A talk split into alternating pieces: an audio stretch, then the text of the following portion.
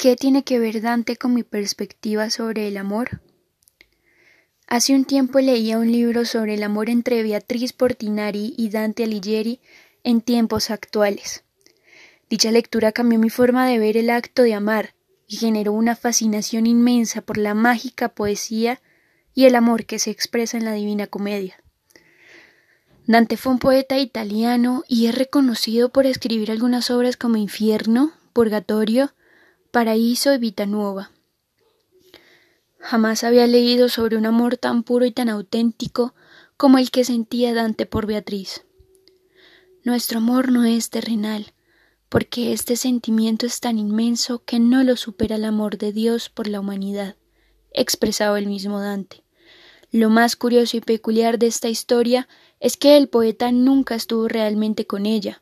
Incluso un día por la calle de Florencia Beatriz lo saludó y él no pudo siquiera responderle. A Dante le bastó con esa sonrisa para escribir la crónica de su relación en el libro La Vita Nuova. En él la describía como una dama tan bendecida y tan hermosa, cuya voz era tierna, dulce y discreta, una voz de ángel, una música propia.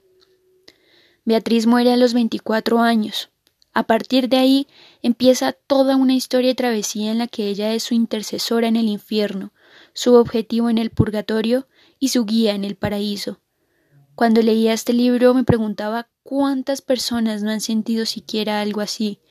Hay una cosa absurda y vacía a la que se le da el nombre de amor.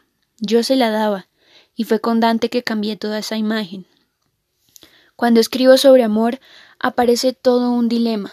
Me aterra no plasmar lo que siento tal cual y considero que el amar tiene una grandeza inacabable. Por esto, y muchas otras razones, admiro y aprecio todo lo escrito por Dante. Esta historia de amor se convirtió en una de las más emblemáticas.